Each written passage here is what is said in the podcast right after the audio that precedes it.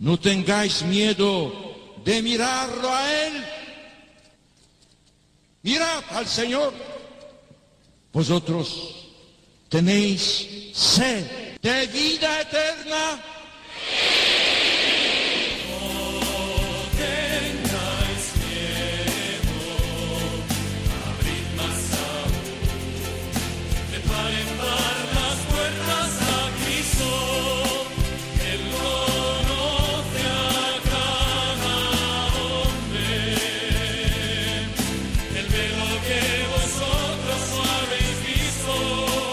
Comienza No tengáis miedo con el padre Juan Francisco Pacheco.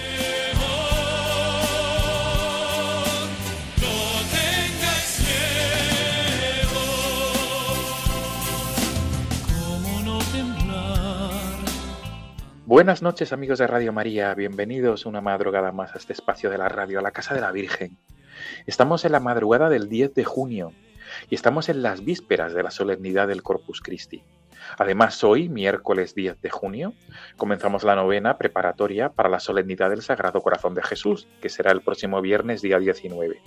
Pero como decía, como acabo de decir, el próximo día 14 vamos a celebrar antes de la solemnidad del Sagrado Corazón la fiesta grande del Corpus Christi, esta fiesta eucarística por antonomasia. El día del Corpus Christi es el día de la caridad, es el día además de Caritas, Vamos a tener amigos esta noche dos invitados especiales, dos hombres. Vamos a tener en primer lugar a Fernando Crespo, que es de Madrid. Él nos va a hablar de lo que significa la adoración perpetua en su vida, la adoración eucarística perpetua. Vamos a dialogar con él para que nos cuente lo que ha significado la trayectoria de su vida vivir la adoración eucarística perpetua. Y en segundo lugar, nos vamos a trasladar hasta la provincia de Cáceres. Vamos a irnos a la diócesis de Corea Cáceres. Allí se encuentra José María Crespo. Él forma parte del Instituto Secular Cor Jesu y además es un hombre vinculado a la Cáritas diocesana de su diócesis de Coria Cáceres. Concretamente, la localidad de Moraleja está vinculado y trabaja de una manera especial. Ambos nos van a hablar de lo que significa vivir la fe, vivir la adoración eucarística y vivir también por supuesto, en la caridad, de la Eucaristía al servicio al prójimo. Amigos, este es el sumario del programa de esta madrugada. Bienvenidos y una vez más, gracias por ser fieles a esta cita quincenal. Comenzamos.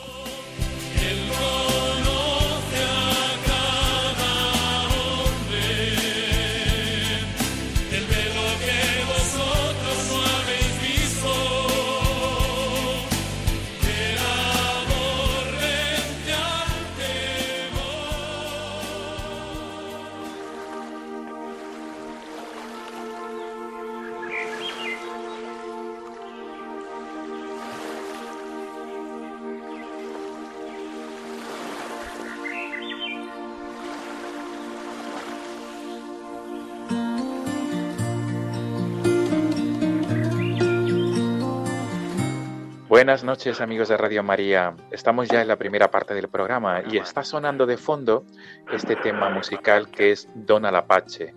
Don Alapache ha sido el tema que ha elegido Fernando Crespo, nuestro primer invitado.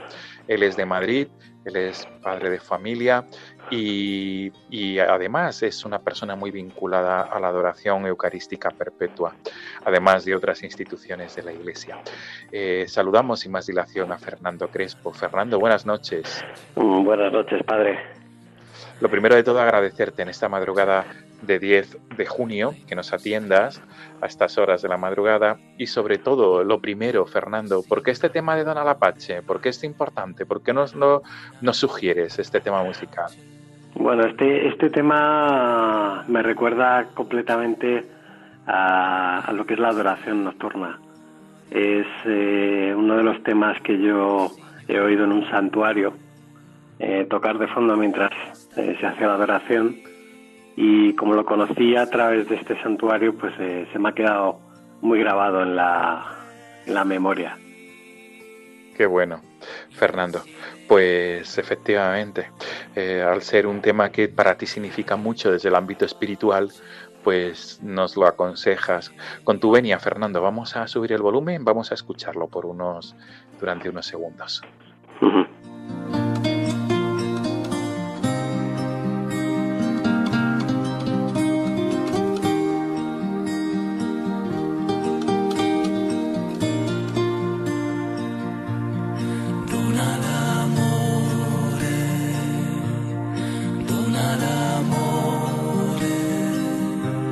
ai nostri cuori.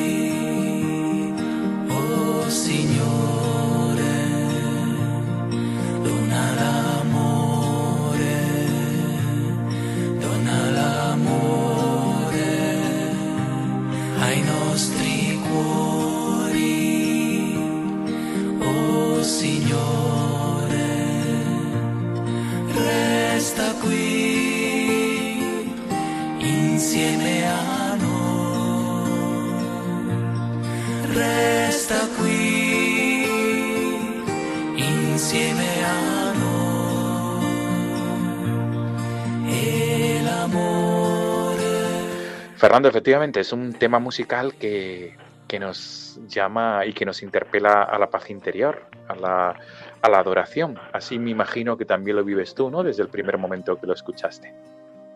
Sí, efectivamente. Yo conocí la adoración en este santuario, como le digo, padre. Eh, yo no, no, no había participado en ninguna adoración con anterioridad y me llamó mucho la atención, bueno, la paz que transmite esta música, ¿no? Y bueno, pues estar a lo mejor en una esplanada con 6.000 o 7.000 personas en absoluto silencio, oyéndola y bueno, pues adorando a Santo, a Qué Santísimo. Bien. Qué bien, Fernando.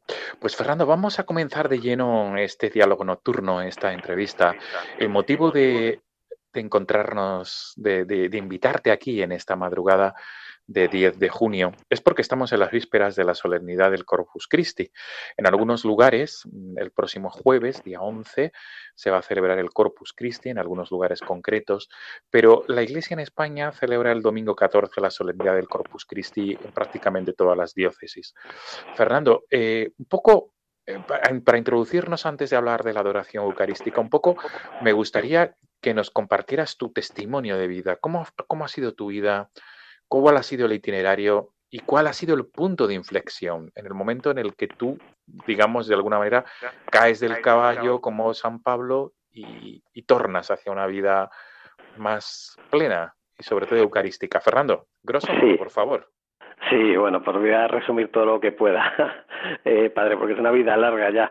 Eh, bueno, pues yo siempre he estado con altibajos eh, en mi relación con la Iglesia. Eh, siempre he estado dentro y fuera, o sea, como una sierra, muchas veces he estado dentro, otras veces he estado fuera, unas veces he estado más dentro, otras veces he estado más lejos y en la última etapa de mi vida, por resumir, que es la, la que es más importante para mí en este momento, eh, bueno, pues yo me quedé en el paro, yo tenía un buen trabajo, ganaba un buen salario y en un momento determinado me quedé en el, en el paro y eh, pues pasados un par de meses mientras yo estaba buscando empleo, pues veía que no, no, no había nada que me llenara, estaba, estaba como un poco perdido, extraviado.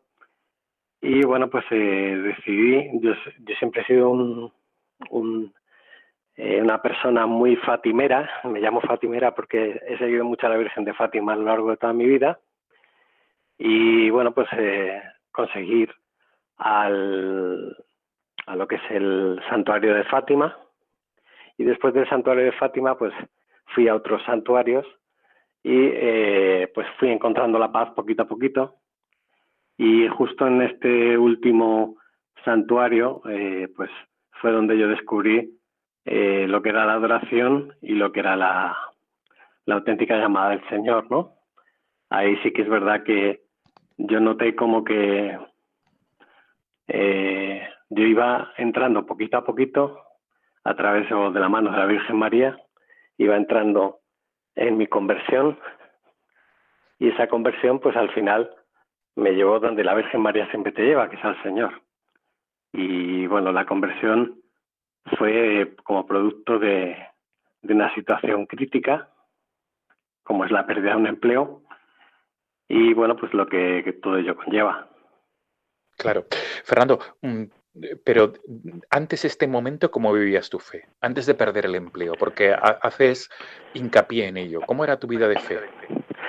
Pues eh, justo unos los años anteriores yo había perdido totalmente la fe. No es que pierdas la fe, pero si dejas de, como todo te, da, te va muy bien, la verdad, laboralmente y económicamente y en casa todo iba bien, pues la verdad es que yo me fui alejando poquito a poquito de la iglesia.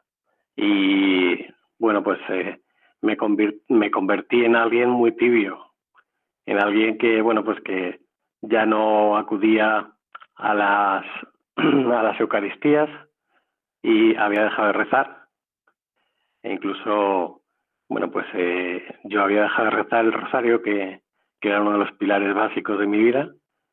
Y pues poco a poco me fui metiendo en otro mundo, eh, alejado del Señor. Por eso digo que luego, cuando ya me quedo en el desempleo y empiezo a retomar todo eso, el cambio fue pues de dar la vuelta completamente a mi vida. Y Fernando, eh, digamos que antes de antes de, de, esta situación de la que hablas, eh, vivías, la, rezabas el rosario en familia, mm, practicabas los sacramentos. Eh, sí, bueno, es que es lo que decía al principio, ¿no? Que yo he entrado en la, y he salido de la iglesia a lo largo de toda mi vida. Yo ahora tengo 55 años. Entonces, bueno, yo iba a un colegio religioso aquí en Madrid. Eh, entonces al principio pues sí practicaba mi fe. Luego en la adolescencia pues me fui alejando. Volví en otra época gracias a pues al Papa Juan Pablo II y empecé a rezar bastante lo que es el rosario pues eh, por una pequeña conversión que tuve en aquella época, te hablo hace 30 años, eh, por un, bueno, pues con la Virgen de Fátima, ¿no? Conocí lo que era el mensaje de la Virgen de Fátima. Eh, me propuse hacerlo de los cinco primeros sábados y recuperé entonces la fe. Eh, y estuve una época muy metido en la iglesia otra vez. Eh, menos que ahora, con menos intensidad que ahora. pero también luego, pues no, no soy una persona constante en la fe y, me fui perdiendo, perdiendo, perdiendo. Entonces, por eso yo he ido entrando y saliendo. Y nunca ha sido una línea recta. Ya. Y, Fernando, y digamos, llegas eh, al punto de inflexión importante en tu vida que es conocer la adoración eucarística. Hablas de, una peregrinación a un santuario y, aquí comienzas a, sentir y a vivir y a comprender lo que es eh, la, vivencia ¿no? en la vida de fe de la, de la adoración eucarística. ¿Qué ocurre a partir de este momento?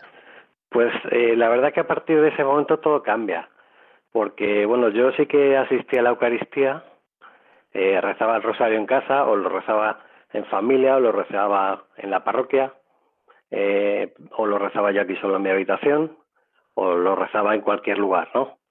Pero lo que fue la adoración fue una cosa completamente diferente.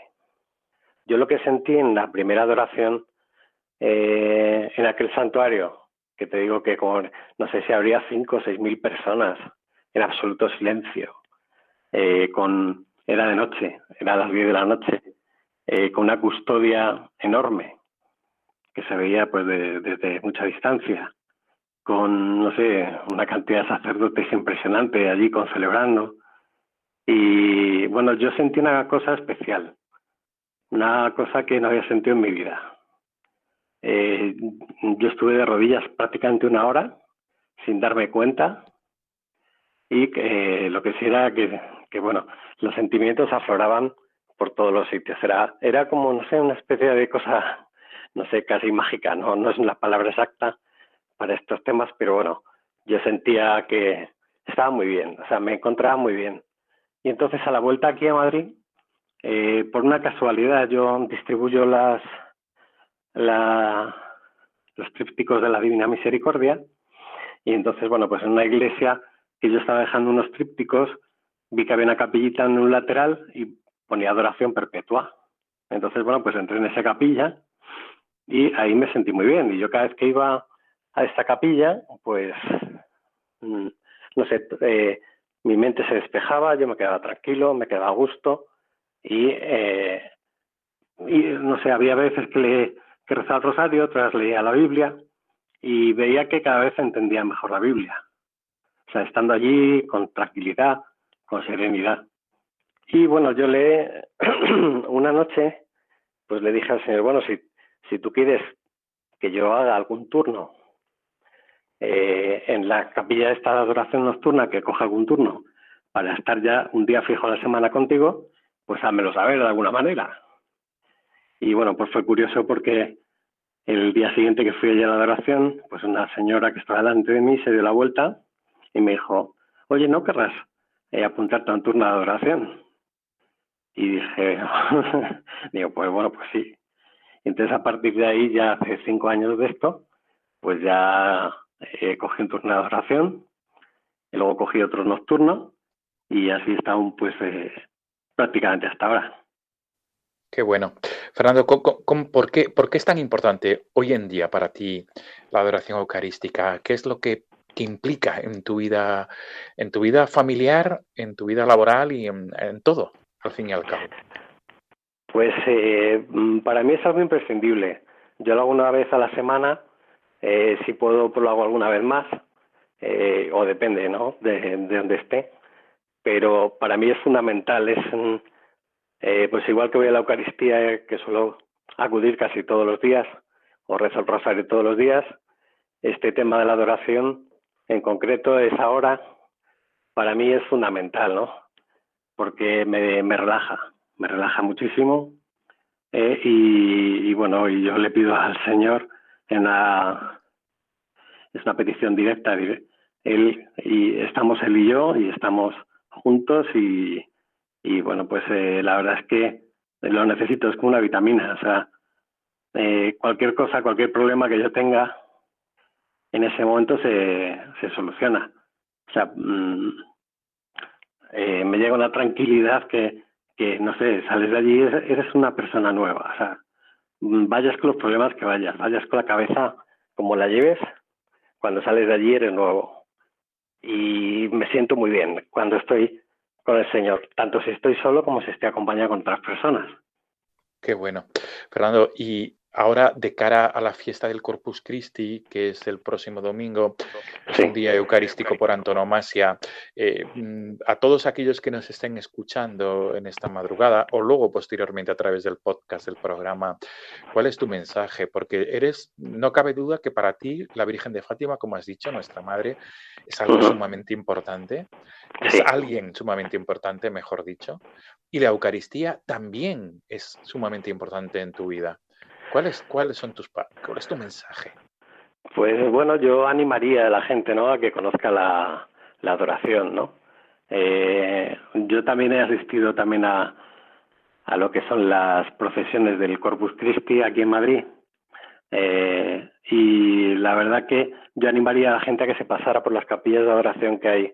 Yo soy de Madrid y aquí en Madrid creo que hay cinco capillas de adoración perpetua, pero luego también hay muchas formas de, de poder hacer adoración los jueves en las parroquias y yo les animaría que fueran y vivieran ese ratito ahí con el Señor, ¿no? Que le, que le cedieran una horita, una horita y cuarto, lo que necesiten, media hora, y que vean cómo eso poco a poquito te va, te va cambiando. Es una cosa que yo creo que eh, tanto la Virgen María como el Señor, a través de ese ratito, ellos te van guiando y te van enseñando, ¿no? Muchas cosas que de otra manera a lo mejor no comprenderías. Y, lo, y otra cosa que es fundamental, ¿no? En estos sitios realmente se conoce a gente muy buena. Te puedo decir que yo tengo grandes amigos y casi todos vienen ahora mismo de la de lo que son las adoraciones. Y luego coincidimos coincidimos en muchos sitios. Luego en muchas capillas de repente nos nos encontramos y sabemos, anda, pues si tú eres de la Encarnación, ah, pues tú eres de Cachito de Cielo, pues tú eres de San Germán. O sea, y, la verdad es que luego coincidimos en muchos sitios.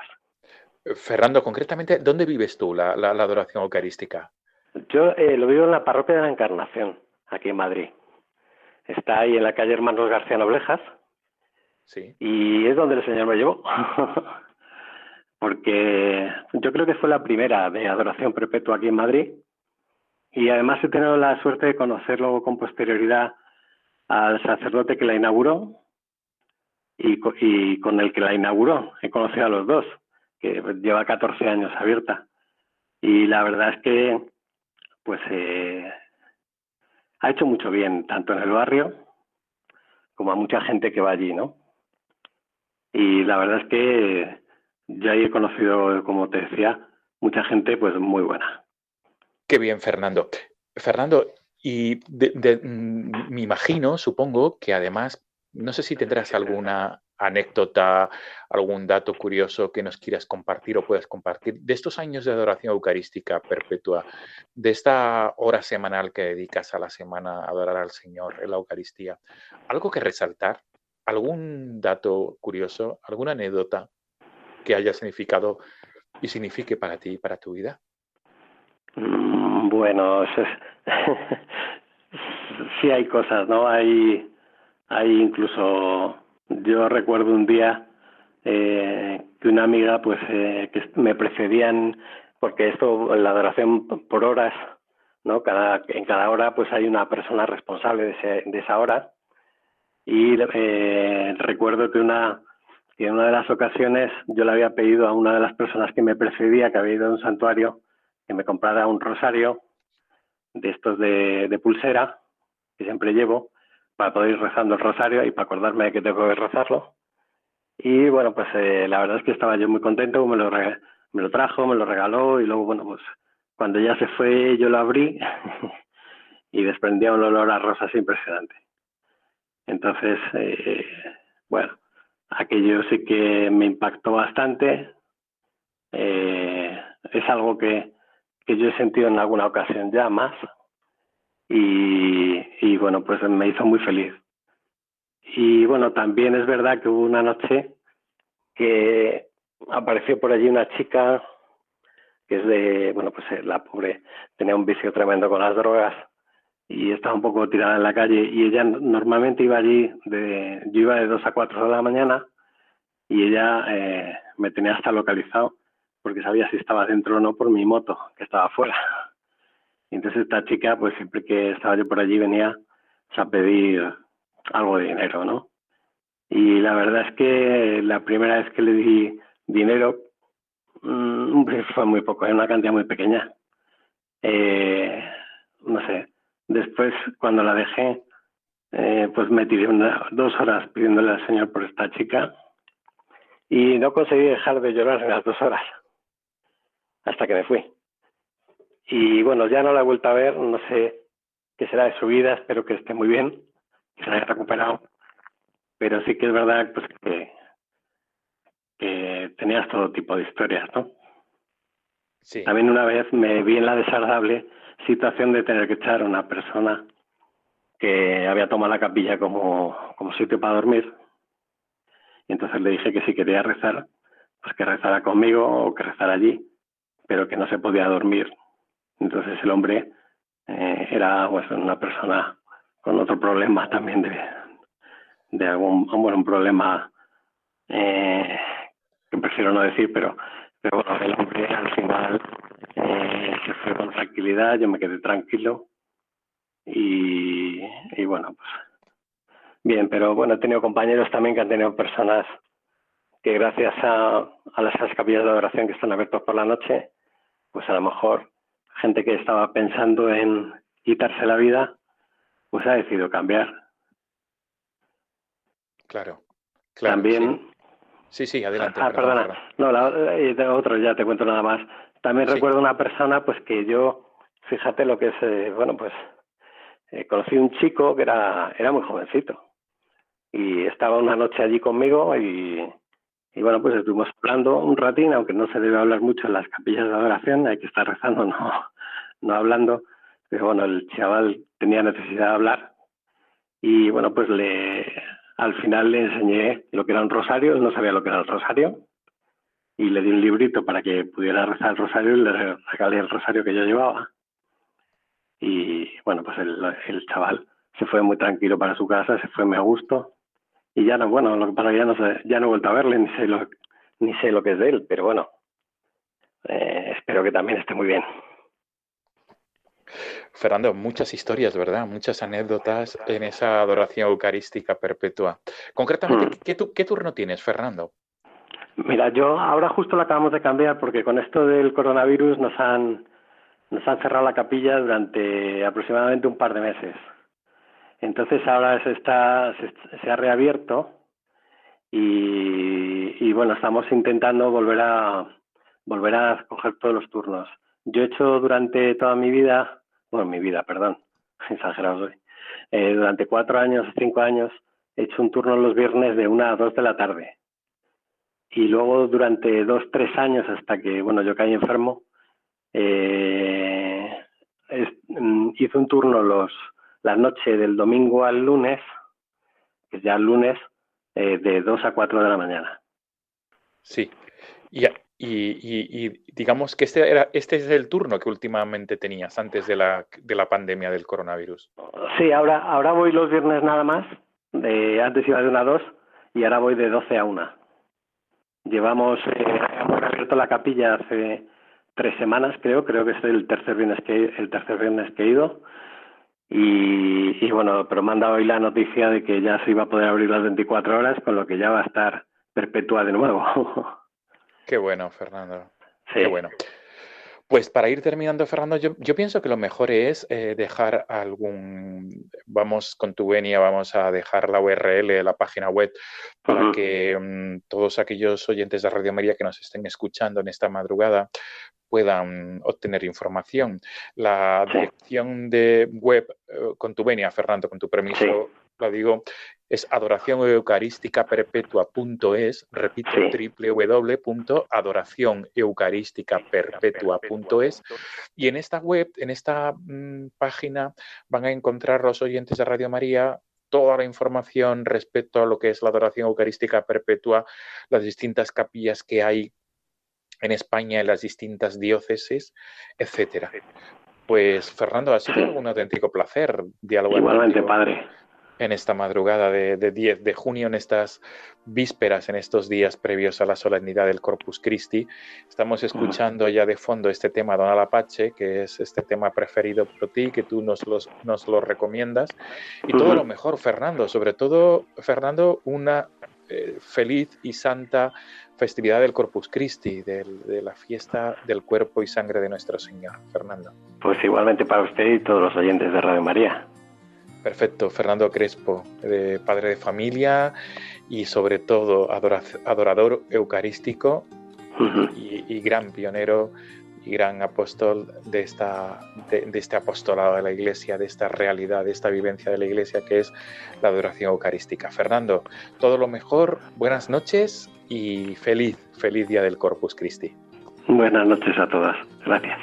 Gracias, Fernando, buenas noches. Buenas noches.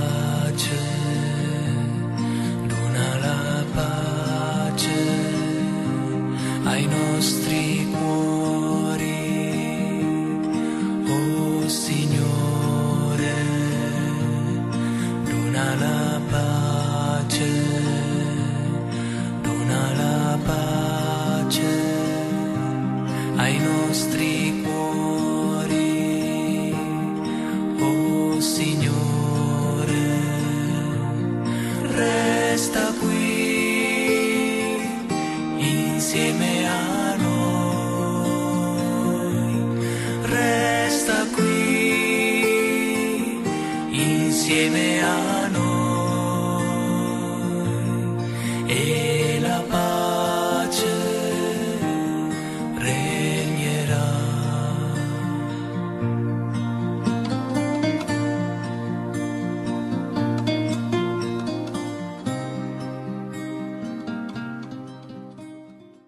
Están escuchando No tengáis miedo con el padre Juan Francisco Pacheco.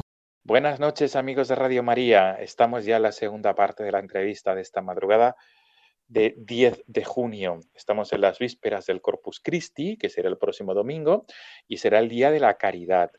Nos trasladamos en esta segunda parte del programa hasta la diócesis de Coria Cáceres y nos vamos concretamente hasta Gata, en la provincia de Cáceres. Y allí se encuentra José María Crespo, que es un fiel laico de la, de la, parroquia de Gata, muy vinculado a su parroquia, pero sobre todo también muy vinculado a la Caritas diocesana de Coria Cáceres y concretamente en, la parroquia de Moraleja y en, los, y en la zona de Moraleja es donde José María Crespo realiza su labor, su labor de, de voluntario de Caritas. Y esta, y esta labor, ahora él nos lo va a explicar, está sustentada en su fe y sobre todo en su vivencia eucarística. José María pertenece al Instituto Secular Cor Jesu, es eh, viudo y tiene un hijo y además un nieto, eh, fruto de, la vida matrimonial de su hijo. Eh, saludamos sin más dilación a José María Crespo. José María, buenas noches. Hola, buenas noches. Lo primero de todo, bien, bienvenido, José María, en esta madrugada de, 10 de junio. para mí es un placer que os acordéis de nosotros y bueno, pues aquí estoy para lo que vosotros me preguntáis y para lo que queráis. Perfecto. José María, vamos a comenzar eh, preguntándote por este tema musical que está sonando de fondo, que es Hay un corazón que emana. Eh, ¿Por qué te llama tanto la atención y por qué nos sugieres y nos recomiendas este tema, Hay un corazón que emana? No sé, mm, sí sé. Eh, todo empezó el Viernes Santo y bueno, como pertenezco a Corriesu, pues todo me viene del corazón de Cristo. Entonces es una cosa que la tengo como en mí, ¿no? Como, no sé, donde quiera que suena me hace vibrar.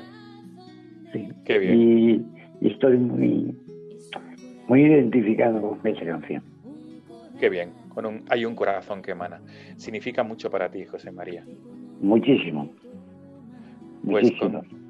Pues con tu venia, José María, vamos a subir el volumen y vamos a escuchar este tema musical Hay un corazón que emana. Una tarde en el Calvario y que ahora desde el sagrario tan solo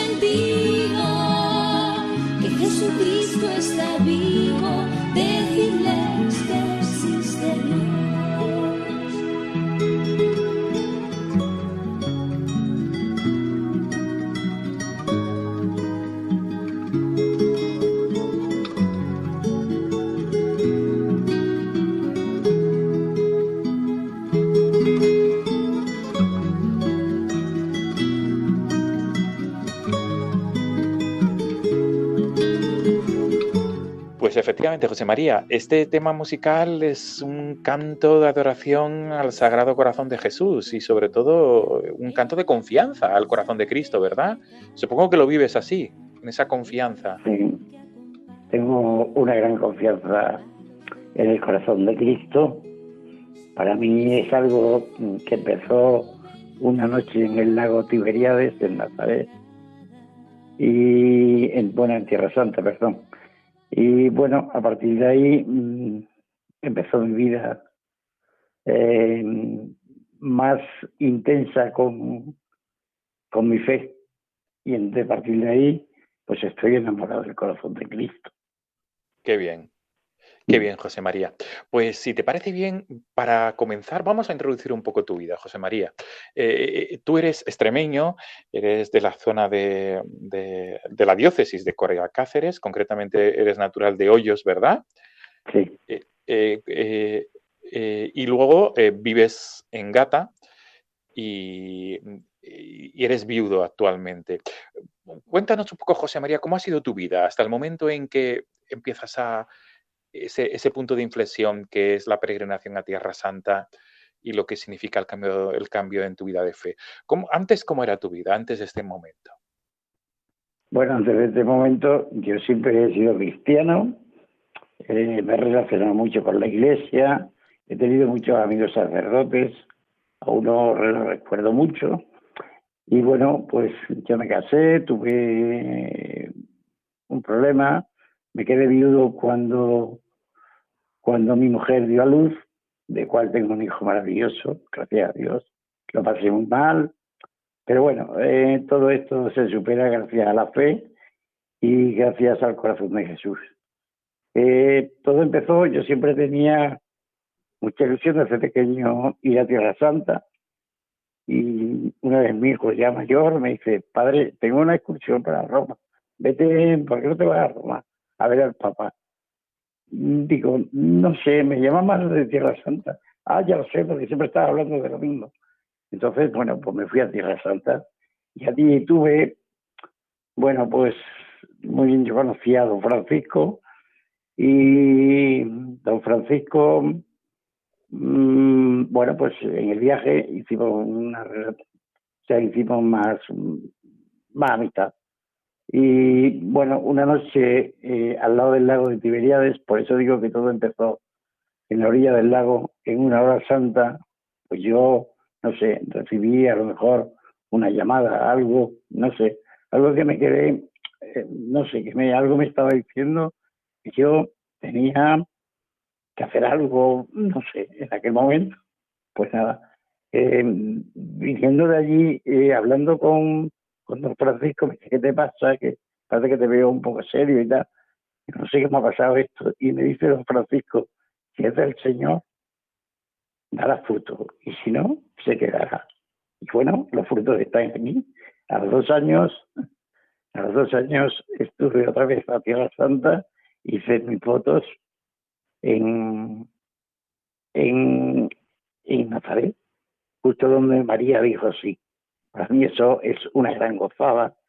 Es, algo que aquella mañana, a las cinco de la mañana me levanté, estuve allí donde María rezando y yo decía, sí, si no valgo para esto, mm, dile, eh, no me dejes hacer, no me dejes decir sí, eh, quítamelo de la cabeza, eh, si no voy a ser pues creyente, en fin, eh, todo esto en aquellos momentos. Y para mí eso fue, bueno, pues luego volví a desayunar al, hotel y a el día 31, me acuerdo de diciembre, Nochevieja, del año 2016 hice mis fotos allí, justo a la una de la tarde. Qué bien.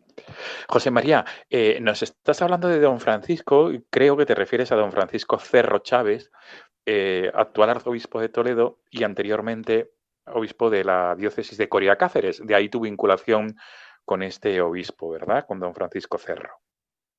Sí, es, eh, es bueno, para mí es como mi padre, Mm, eh, mi hermano, mm, bueno, me ha ayudado en todo, tengo una gran amistad con él y a él le debo todo, lo que soy y lo que estoy haciendo, claro, al Señor, por supuesto, pero a través de él. Gracias a esa peregrinación a Tierra Santa, ahí comenzó todo, ¿verdad, José María? Y, ahí fue esa llamada a pertenecer al Instituto Corjesu, el Instituto Secular. ¿Qué es el Instituto Secular Corjesu, José María? Porque supongo que muchos oyentes de Radio María no, no conocerán. ¿Qué es esta institución, esta realidad? Bueno, pues un instituto del corazón de Jesús, que su nombre lo dice, Corjesu, en el cual eh, podemos entrar. Mm, hay muchísimas mujeres. Eh, las mujeres es un instituto de personas laicas, nosotros tenemos los votos normal como cualquier eh, persona religiosa, como cualquier monje, tenemos los tres votos y además tenemos un voto, mm, el cuarto voto nuestro que lo llamamos siempre, que es nuestro carisma. Y bueno, pues acoge a toda aquella persona que mm, son viudas por enfermedad, sin mirar ningún problema ni ninguna cosa. Solamente tienen que ser viudos, eh, solteros, o para hacer los votos, claro, porque es lo que pide el canon religioso. Y bueno, estamos dispuestos a toda aquella persona que quiera que quiera unirse a nosotros. Qué bien. José María, supongo que el pertenecer al Instituto Secular Cor Jesu es servir a la Iglesia, ¿no? En cada, en cada una de las diócesis y concretamente lo que la Iglesia pida a cada uno de los miembros. Quiero entender. Sí, nosotros, sí, sí, perdón. nosotros estamos a disposición del obispo de la diócesis en la cual estamos, porque estamos en varias diócesis. Entonces hacemos siempre lo que nos mandan, no tenemos ningún problema. Eh, hacemos las cosas pequeñas de la iglesia, a lo mejor, por ejemplo, yo estoy en Cáritas otros, eh, otros están, otros son sacerdotes. Eh, por ejemplo, tengo al padre José Luis, que está en las Urdes, en una de las zonas. Muy bien, hay gente que está, mm, mujeres, bueno, pues que se, se dedican en Cáceres a llevar la casa sacerdotal, eh, otras personas que están en, la, en las parroquias se dedican a la limpieza o al cuidado de los purificadores, otros hay catequistas. Eh, esto, nosotros nos dedicamos a todo aquello que, realmente es, es, algo que la Iglesia siempre, y siempre con, con el corazón de Jesús por delante, y siempre con, con Cristo en la mano, y siempre haciendo, como dijo María, lo que Él los diga, siempre. Qué, todos, todos. Qué bien. José María, concretamente, eh, eh, tú trabajas en la zona de en Moraleja, en toda la zona de Moraleja, en la provincia de Cáceres, en Cáritas. Sí. ¿Qué es lo que te lleva a trabajar en Cáritas? Concretamente, ¿por qué en esta parcela de la iglesia? ¿Qué significa para ti Cáritas? Bueno, a mí, yo estoy en Cáritas porque me lo mandó el Señor. me río porque una conversación que una noche me llama mi querido obispo y me dice, José María, te tienes que ir a llevar al párroco, a Celso, mm, Celso que es el párroco que ahora lleva Moraleja, porque no tiene carnet de conducir, te tienes que llevárselo porque llevaba cuatro pueblos, pues ir de pueblo en pueblo y llevarlo los domingos a decir misa y los días que tal, porque él no tiene carnet de conducir. Bueno, yo le dije a don Francisco en aquellos momentos, no, no tengo, no sé, porque no había terminado de trabajar, me iba a jubilar, iba, había, eh, iba a hacer los, no, ya había hecho los votos. Resulta que me dice, es que no puedes decir que no porque te lo manda el Señor.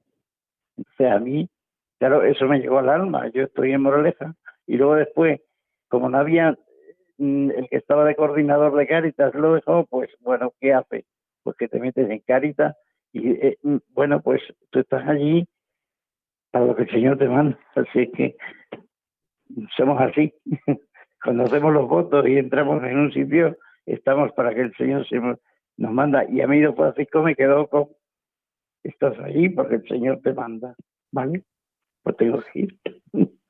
Don Francisco Cerro, tú, el, el, anterior obispo de la diócesis de Coria sí, sí, es el que contacta contigo y te dice, José María, hay que necesitamos que trabajes eso, en Caritas. Sí, sí, sí, sí, sí, claro pues coge caritas o lo que hiciera falta, sí, sí, sí. sí. Y concretamente, José María, actualmente, ¿cuál es tu, tu, tu, trabajo en Caritas? Ah, ¿Cuál es tu cometido?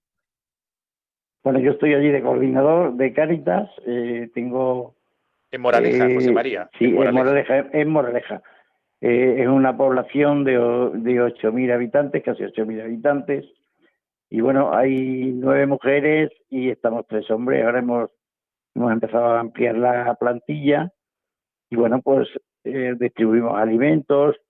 Las mujeres sobre todo hablan también mucho con, con las personas que van allí porque bueno, pues también necesitan un poco de hablar y de, y de estar y bueno, pues el, lo nuestro o pedir alimentos a los a los comercios para que nos lleven, la gente nos contribuye, o sea que, bien, hacemos pues todo aquello que a lo mejor la gente necesita en algún momento, como puede ser, yo que sé, pues eh, mirar los drogadictos, mirar a ver si los podemos llevar a algún, algún centro, o sea, en, en eso. Y yo de verdad que estoy muy contento y además me llena mi vida, porque cuando llego a casa y me acuesto y he hecho algo de eso, me acuesto feliz, de verdad.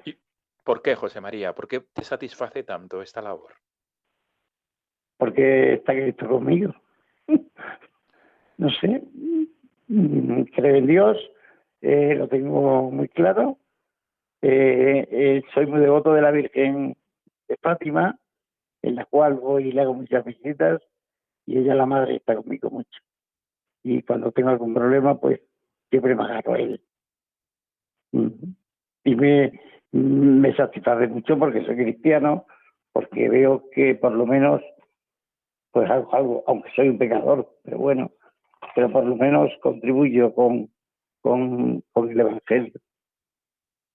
Qué bien. Sí, José María, ¿alguna, José María, ¿alguna anécdota, alguna historia especial que puedas compartirnos de este trabajo en Caritas en Moraleja, en esta localidad cacereña?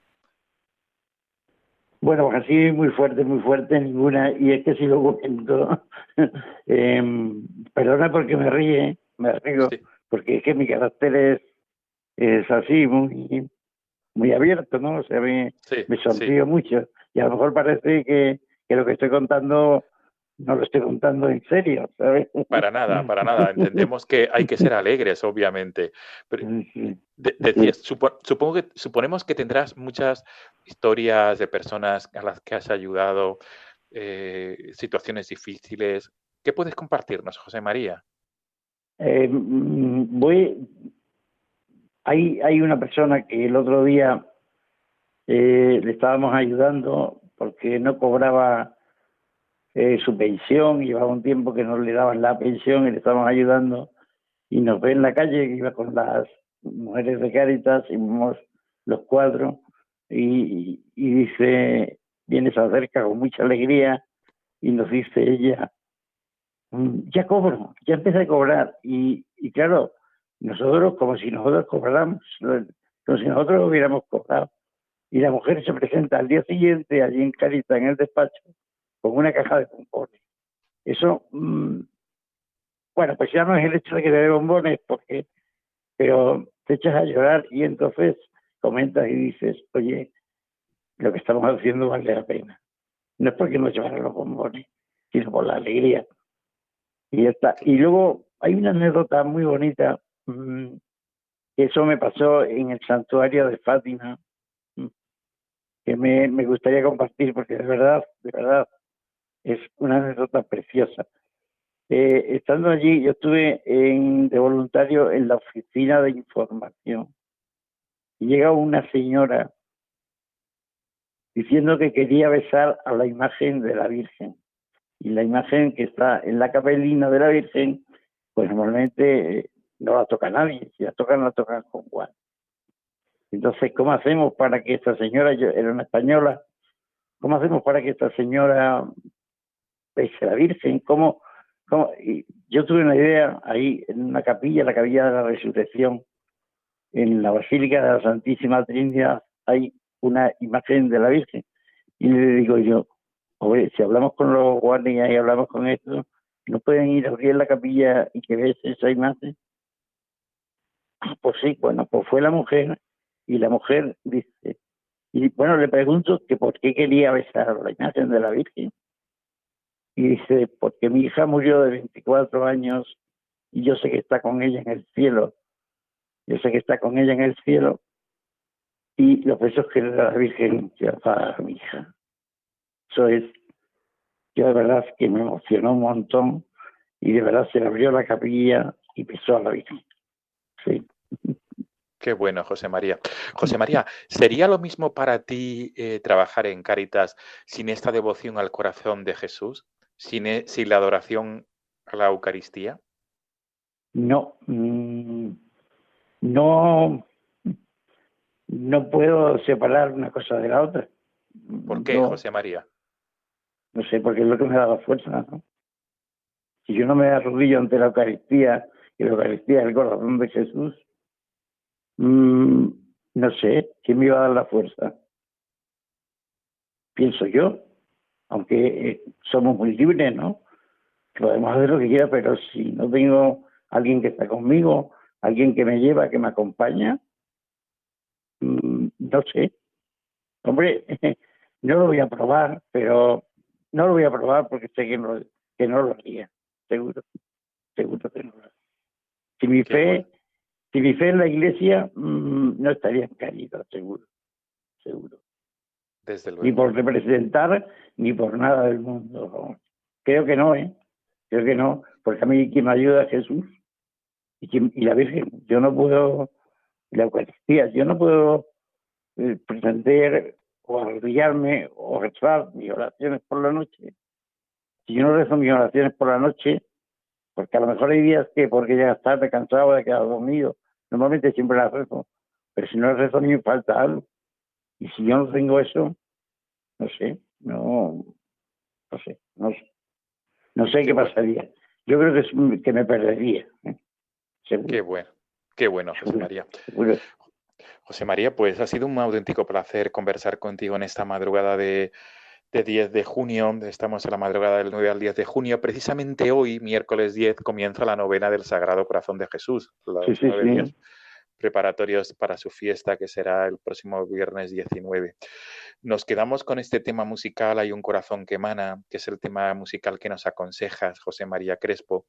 Y sobre todo, te agradecemos tu testimonio de fe y de esperanza, porque está claro, a raíz de tu testimonio y de tu experiencia, que sin la fe, la Eucaristía, sin tu amor al corazón de Cristo, no podrías tener fuerza No, para, tra- para trabajar en las, ante las dificultades de los demás, del prójimo. Mm, sí, sí, no tendría. Sería, mm, no sé. Yo creo que no, el que me ayuda es él. Eh, además, te voy a decir una cosa. Yo pensé siempre jubilarme e irme de fiesta. Y, y, mm, bueno, ir a misa los domingos y punto, un cristiano más. Pero resulta que no sé qué me ha pasado, que, bueno, pues no sería capaz de estar, de vivir sin la Eucaristía. Lo digo muy claro. Para mí es lo más bonito porque sé que la Eucaristía está latiendo el corazón de Cristo. Qué bueno. En la. Eucaristía está latiendo el corazón de Cristo. Qué bueno. Nos quedamos con esta frase. José María Crespo, un placer poder haber, hablado contigo, eh, padre de familia, viudo natural eh, de Hoyos, en la provincia de Cáceres, vives en, la, en Gata y trabajas en la Cáritas de Moraleja, en esta población cacereña de, de 8.000 habitantes. José María, perteneces al Instituto Secular Cor Jesu y nos quedamos con tu mensaje de esperanza y sobre todo con esta frase lapidaria que es "Se- la Eucaristía está el corazón de Cristo latiendo y es la Eucaristía lo que nos da fuerzas, lo que te da fuerzas para trabajar en, en la ayuda al prójimo, en la, en la- en la labor solidaria y caritativa. Ha sido un placer, José María Crespo, de verdad, poder compartir contigo en esta madrugada. Pues muy bien, cuando quierais, aquí estoy. No, no tengo ningún problema de hablar con vosotros, ni cuando queráis, aquí me tenéis. Muchas gracias, José María. Todo lo Pues muchas mejor. gracias a vosotros, muchas gracias a vosotros y, y- sí, y, y- y feliz solemnidad del Corpus Christi y sobre todo feliz fiesta del Sagrado Corazón de Jesús. muchas gracias. ¿eh? Adiós, gracias. José María. Buenas noches. Dale, adiós. Un abrazo. Buenas noches. Buenas noches. una tarde en el Calvario y que ahora desde el sagrario tan solo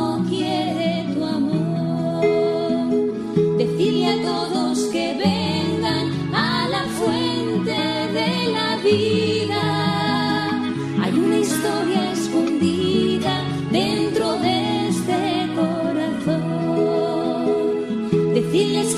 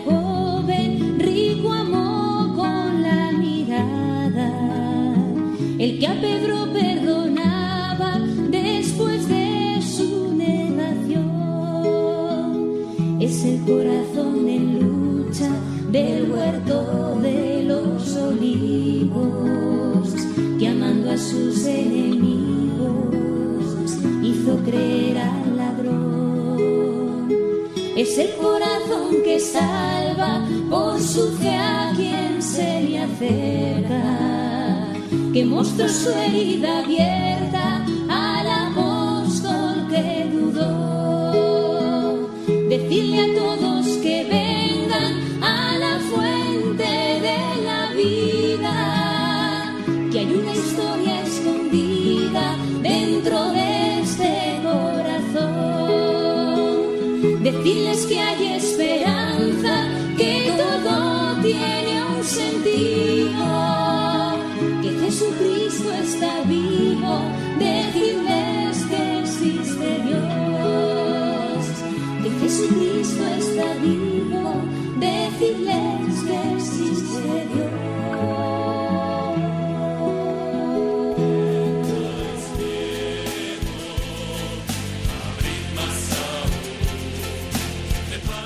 Amigos de Radio María, llegamos al final del programa de esta madrugada del 10 de junio. Nos volveremos a encontrar dentro de 15 días. Será en la madrugada del 23 al 24, el, día de San Juan Bautista. Amigos, mil gracias por ser fieles a esta cita quincenal. Como siempre, os dejamos el correo electrónico del programa. No tengáis miedo, arroba radiomaria.es. Repito, no tengáis miedo, arroba radiomaria.es. Nos volvemos a encontrar en 15 días. Hasta entonces, gracias, buenas noches.